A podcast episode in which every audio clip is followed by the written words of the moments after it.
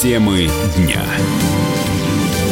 Вы слушаете радио «Комсомольская правда» в студии Игорь Измайлов. Москва осуждает репетицию ядерного удара по России, которую устроили американские войска. Об этом заявил заместитель министра иностранных дел Сергей Рябков. Вместо того, чтобы сосредоточиться на усилиях по укреплению системы контроля над вооружениями, США затевают крайне опасную игру, заявил дипломат в интервью ТАСС. О репетиции ядерного удара рассказал представитель Пентагона высокого ранга на брифинге для журналистов. Он сказал, что Соединенные Штаты провели военные учения, симулирующие ядерный удар в ответ на возможный удар с нашей стороны. Такие действия НАТО ничего хорошего не сулят, считает военный эксперт «Комсомольской правды» Виктор Бронец нужно обратить внимание, что американцы упорно акцентируют внимание на одном слове. Да, они планируют применение ядерного оружия по территории России только как ответный удар. Листаем российскую военную доктрину, в которой тоже говорится, что Россия может использовать ядерное оружие только в двух случаях. Только в качестве ответного удара или когда применение обычных вооружений не позволяет сохранить территориальную целостность России. Получается, что и Россия, и Соединенные Штаты Америки стоят как бы на нулевой позиции. Тем не менее, вскрытие вот этого крайне болезненного вопроса, обнародование его, признание планирования ядерных ударов по России, конечно, это большая игра с огнем. Я согласен с представителями нашего военного ведомства и МИДа о том, что сейчас, когда на российско-американские отношения необычайно искрят и находятся фактически на самой низкой отметке, разговоры о каких-то ядерных ударах со стороны Америки по России, они ставят вообще наши отношения не то что на нулевую, а минус 10, а то и 100 нулевую отметку. Играть с этим нельзя. Ранее-то в Пентагоне обещали, что США не будут размещать в Европе ядерные ракеты малой мощности. Заверяли, что американский ответ на нарушение, это цитата, нарушение со стороны России, как они считают или предполагают, будет не ядерным. По словам представителя Пентагона, речь идет о баллистических ракетах такого радиуса действия, который предусмотрен договором о ликвидации ракет средней и меньшей дальности.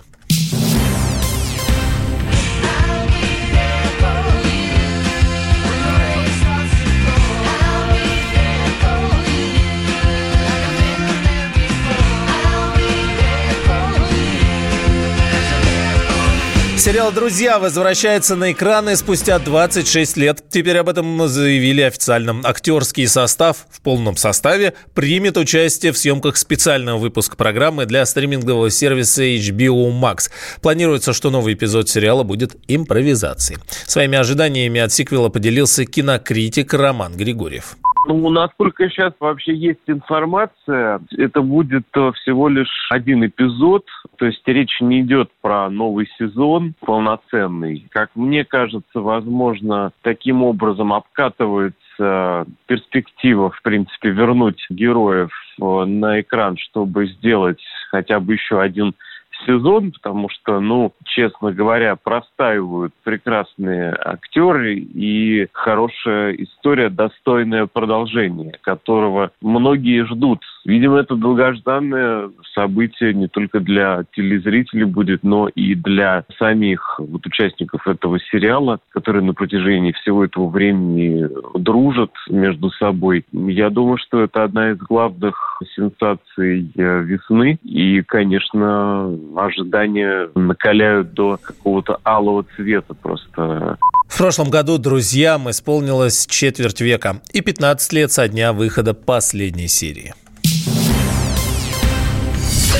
о путешествиях. В России, оказывается, падают цены на авиабилеты. Речь, правда, о полетах э, по стране, ну и в ближайшее зарубежье, но тем не менее.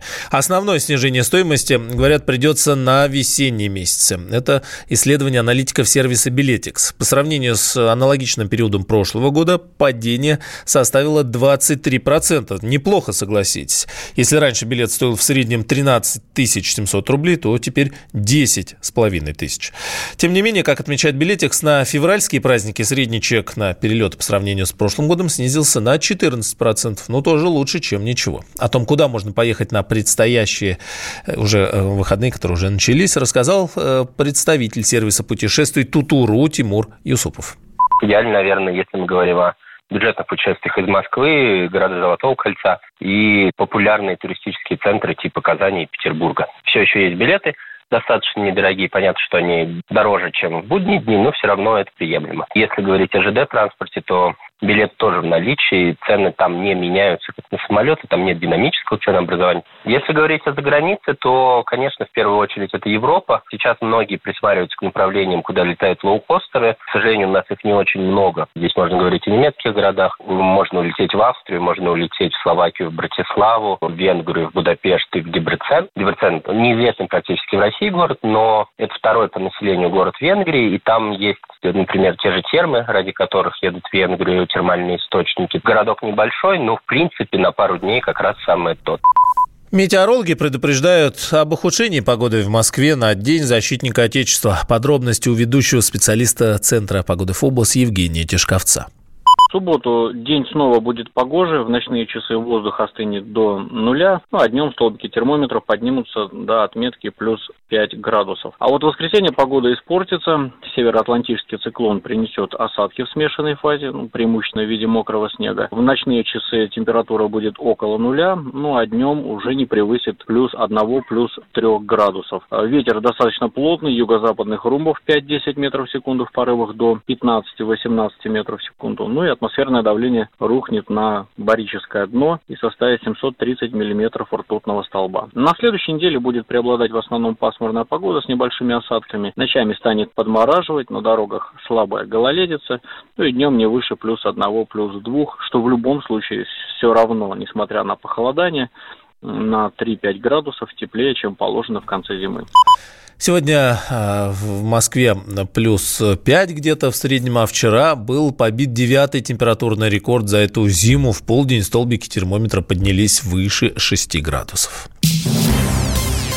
Джонни Депп представил на Берлинале фильм «Миномата». В столице Германии продолжается юбилейный 70-й кинофестиваль. Накануне там представили фильм с участием Джонни Деппа.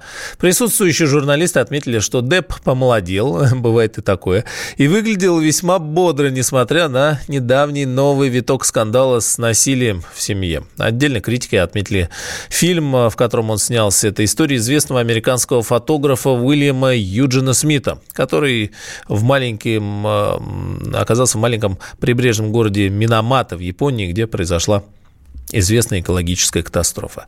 Надо отметить, что фильмы с социальной проблематикой вообще много места занимают в конкурсной программе. На Берлинале отправился кинокритик «Комсомольской правды» Стас Тыркин.